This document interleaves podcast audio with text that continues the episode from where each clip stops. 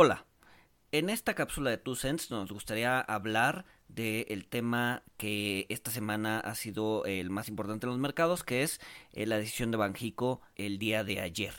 Eh, Banjico mantuvo su tasa en 4% de manera unánime. Sigue pensando que el tema de la inflación es transitorio, aunque pues sí pateó un poco la convergencia al 3% para en algún punto del siguiente año. Acuérdense que antes se pensaba que a cierre de año iba a converger y ahorita ya se pateó hasta en los próximos 12-15 meses.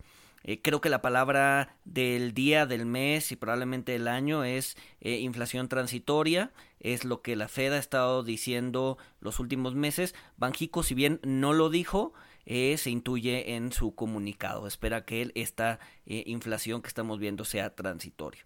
Pero bueno, ¿cómo funciona la tasa o por qué escuchamos de repente que Banjico dejó la tasa o la subió o la bajó? Al final del día la tasa de interés te sirve para eh, intentar controlar la inflación. ¿De qué manera? Si sube la tasa de interés, Banjico debería implicar que eh, las personas van a dejar de consumir y van a empezar a ahorrar, no van a dejar de pedir créditos y van a empezar a ahorrar porque pedir dinero se vuelve costoso.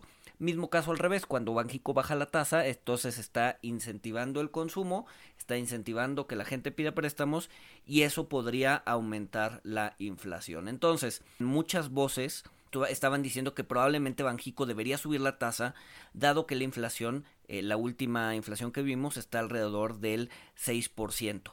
Sin embargo, no es directamente como funciona la política monetaria. Es decir, si vemos hoy una inflación del 6%, subir la tasa para controlar esa inflación no funciona de manera inmediata. Es decir, que Banjico tiene que ver hacia adelante o, tiene que prever qué es lo que va a pasar la inflación para poder ajustar la política monetaria.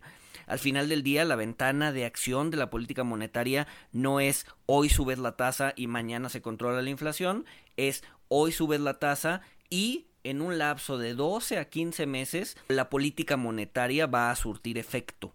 Entonces, si Banjico cree que la inflación es transitoria, va, a dejar la tasa como está, no la va a subir porque eventualmente la inflación va a bajar y la política monetaria no le va a alcanzar el tiempo para poder afectar a eh, la evolución de precios. Bien importante, si vemos la inflación, y es bien importante y lo voy a, y, lo, lo voy a repetir, si vemos la inflación subiendo hoy, no implica que Banjico va a subir tasas para controlarla.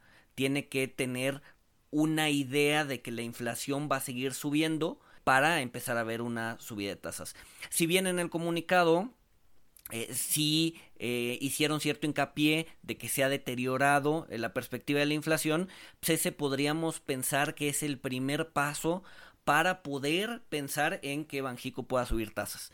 Sin embargo, para ver eso, pues sí tendríamos que ver un proceso inflacionario detrás importante y hoy, hoy, hoy todavía no lo estamos viendo, por lo menos no en la inflación subyacente. Esperemos que con eso podamos haber aclarado algunas dudas de qué es lo que pasó esta semana en términos de política monetaria. Saludos.